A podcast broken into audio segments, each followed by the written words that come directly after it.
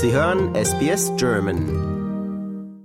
In Deutschland, Österreich und der Schweiz. Da bedeutet Frühlingszeit auch der Beginn der Spargelzeit und Anders als hier in Australien sprechen wir selbstverständlich von weißem Spargel, nicht dem grünen.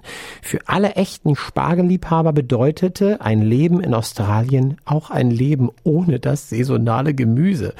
Bisher denn in Tasmanien, da hat ein Landwirt es sich zur Aufgabe gemacht, hochwertigen weißen Spargel hier anzubauen und Australierinnen und Australiern die Möglichkeit zu geben, sich für diese Delikatesse zu begeistern.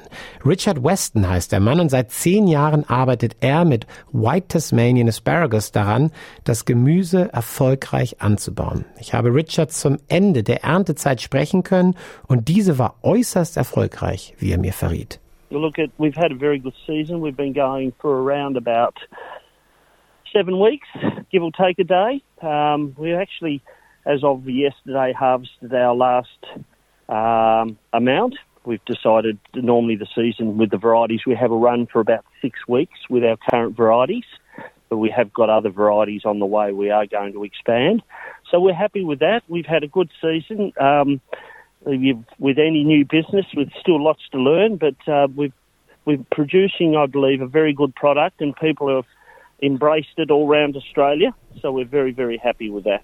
In Europa ist die Spargelzeit fester Bestandteil der Essenskultur. Der Spargelanbau ist aber alles andere als einfach und bedarf einer ganzen Reihe von Faktoren.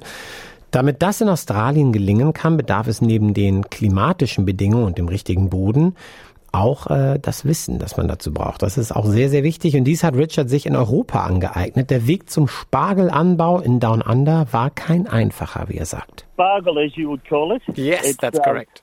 My, but I have a business growing vegetables to restaurants in in uh, in Hobart for quite some time, and a good friend of mine went off and worked at Noma. And uh, the lovely chap called Luke Burgess had a restaurant called Garagist, and he came back we were chatting away, and he was explaining this amazing white asparagus to me, and it it uh, it got my interest up, and I thought, how could something so popular not have a foothold in Australia? That'd be a little bit like going to Germany and finding potatoes, but Australians not eating potatoes. Um, so uh, in 2012, I applied for a scholarship, a Nuffield farming scholarship, to go and study white asparagus. And uh, off I went, and I was very fortunate enough to be looked after in the Netherlands, down south, where they also grow large quantity, at a place uh, called Ramon. And um, I was with a, uh, a lovely chap. Um, I was working at, with Bayer, and uh, a chap called Dr. Ben Silvertan was a doctorate in white asparagus. Believe it or not, yep. yes, believe it or not. And um, I was there for three months um, in the harvest season, and I was very fortunate. The people around me were really encouraging, and um, in actual fact, one of the chaps is coming out to Tasmania to do next season's harvest. So, when you look at the statistics in Germany, I think I'm correct in saying each man, woman, and child consumes about 20 kilo per person and there's around about 85 million Germans. And I thought, how could something, and not just Germany, Netherlands, uh, Northern Italy, France, there's a lot of areas in Europe that grow. How could something be so delicious and such in demand but not be grown? So that's a really interesting part of the journey. And our second season in, um, we had to do things like bring seed into Australia. We brought the correct European varieties that suit Tasmania's climate. Um, and that's really critical because green asparagus and white asparagus, um, you can you can turn green white, but if it's not the right varieties, you won't get that amazing earthiness and bitterness and sweetness, all of that complex that a good white gives you. Mm, yeah. läuft mir jetzt schon das Wasser im Mund zusammen. In der australischen Küche, da ist der grüne Spargel seit langem weit verbreitet. Technisch gesehen sind die Unterschiede der Arten, also zwischen grün und weiß, gar nicht so groß, sondern es geht vor allem auch darum, wie er angebaut wird und auch um die jeweilige Variante oder Art. Hier zeigte sich die südeuropäische Art am geeignetsten, berichtet Richard. what you're looking at is with green, I'm actually standing here in some green in the paddock talking to you. With the green, they're different varieties. They've been bred for green. But the white, the breeding program has been extraordinary in, in Germany and Netherlands in regards to breeding um, for big spears, for straight spears, uh, spears without rust, um, that really amazing taste. So the the two are obviously the you know, green and white, but it's the varieties we think that have made the difference um, in Tasmania. And Tasmania has a very good climate for white asparagus, and that's one of the things we picked up, particularly the varieties that are suitable for southern Europe. Ja, Tasmanien scheint nicht zufällig geeignet zu sein für den Anbau aufgrund des Klimas und der Bodenbeschaffenheit dort. Aber wer einmal ein Spargelfeld gesehen hat, der weiß, dass es neben Spezialmaschinen vor allem auch auf die korrekte Anbautechnik ankommt. Dazu gehören auch genauestens kalkulierte kleine Dämme, in denen das Gemüse unter der Erde wächst und deren Temperatur mit Spezialplanen reguliert werden muss. Also alles nicht ganz einfach, das weiß auch Richard. We're in partnership. There's four of us with Tasmanian white asparagus, and my neighbour Tom um, Barham, he had uh, some of the best soils I'd ever seen since I was in Germany in the Netherlands.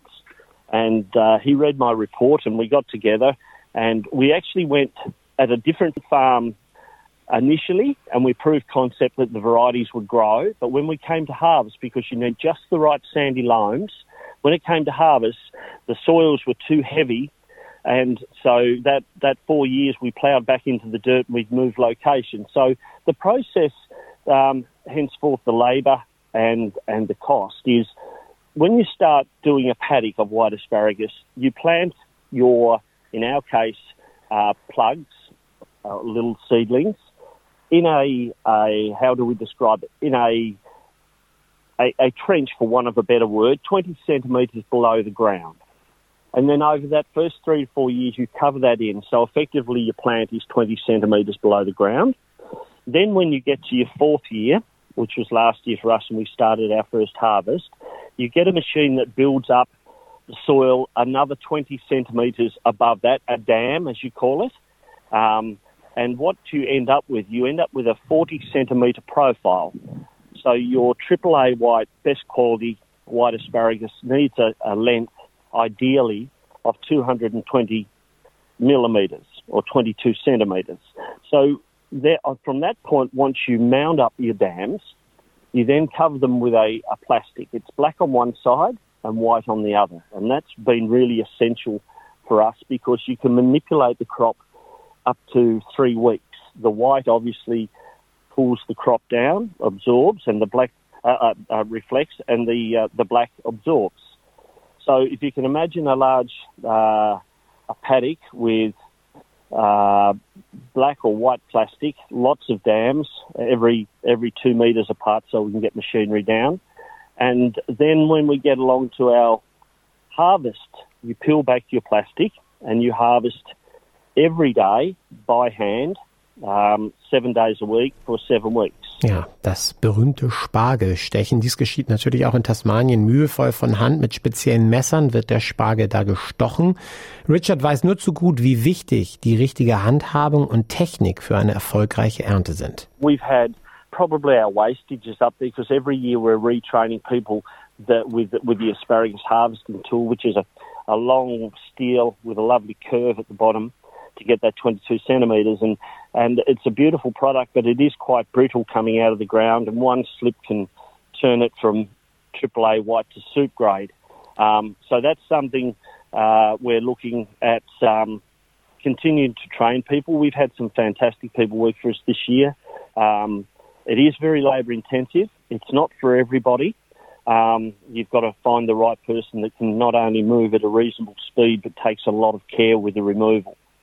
And uh, yeah, it's look, it is it is quite specialised, and there are a lot of factors. The the varieties we have, we're really happy with. Um, we're about to put, we've got 34,000 plants in. We're about to put another 20,000 in, but they won't come into fruition for four years. Um, but this year, I think we're heading towards 7,000 kilo, which is not bad. The average, a good paddock in Germany or the Netherlands can, you can harvest between 6,000 kilo and 14,000 kilos. So quite a large variation. But we're pleased. We went from 2,500 kilos to six to 7,000. We haven't got the final figures at the moment. We're still shipping and cutting and exporting. But it, um, I think we've worked out why it's not totally embraced. Your biggest, your biggest cost is obviously labour and trying to find somebody um, invested in, in learning the skills to remove it. But look, we're enjoying it. Um, Tas White Asparagus is, is very pleased uh, how it's been received. The restaurants around Australia are brilliant. Um, and, and hopefully we can get to that point. We can, it's an education process. Australians are used to picking the green up, but I think once they get stuck into this beautiful white, I think that um, the future looks rosy, Ben.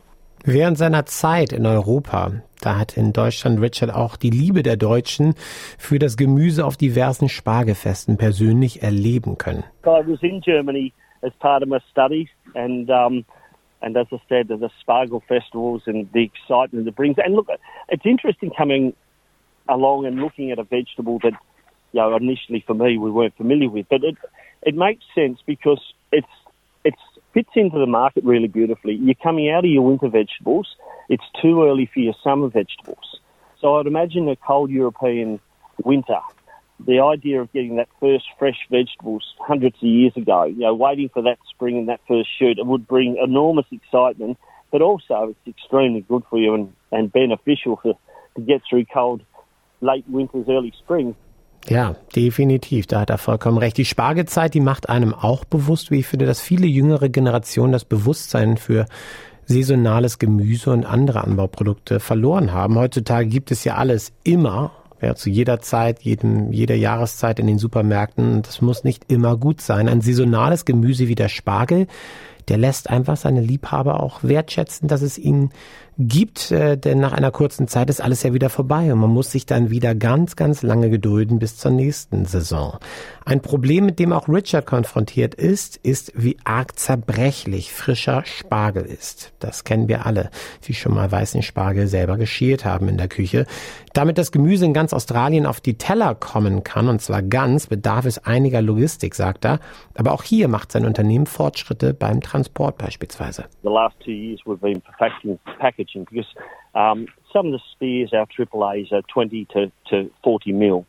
And when they come out of the ground, out of the cold ground, and then you, you put them through a process, they are quite brutal. So the start of this season, um, we had quite a substantial amount of breakage, despite fragile and take care and all of those things on the boxing mm. when we're sending. But we've we've mastered the packaging and uh, we have solved that. So we're very, very pleased that we take an enormous amount of care, care with the, the packaging. Um, you know, you do all that hard work. And, and because of the nature of the white asparagus, we've identified with our business will improve areas. So when you get it out of the ground, each spear individually, that's a really, really take care moment because you can, you can, you can crack that so easily. Then we crate it and then we go through the process. So we've identified there's about five or six steps in the procedure where at any stage, if it's not done correctly, you can turn, as I said, that beautiful you know, $48 a kilo or whatever it might be to, to $18 a kilo in, without even trying. So lots to learn, but we've had a good year. Um, we've made a few more mistakes, but that's good. That's what you learn from. And um, yeah, um, it is seasonal. We'll be planting in about four or five weeks the next lot of tubes, as I said. Um, but I've actually start, walked out of white asparagus, and I'm over here now starting. We grow peony roses, so I've just started two days ago cutting our peony roses, which will go for six or seven weeks. And um, yeah, everything runs here on a season, and I like that. I think that we have lost touch with with um, that ability to, to live seasonally. But I think things are changing in a positive way. Ja, und wenn Ihnen jetzt auch das Wasser gerade im Mund zusammenläuft, liebe Hörerinnen und Hörer, beim Gedanken an weißen Spargel, dann können Sie einfach auf tasmanianwhiteasparagus.com.au Richard und seiner Frau und seinem Team folgen. Und ich werde meinen nächsten Tasmanienbesuch definitiv passend zur australischen Spargelzeit, die ist im September und Oktober, planen. Lust auf weitere Interviews und Geschichten? Uns gibt's auf allen großen Podcast-Plattformen wie Apple, Google und Spotify.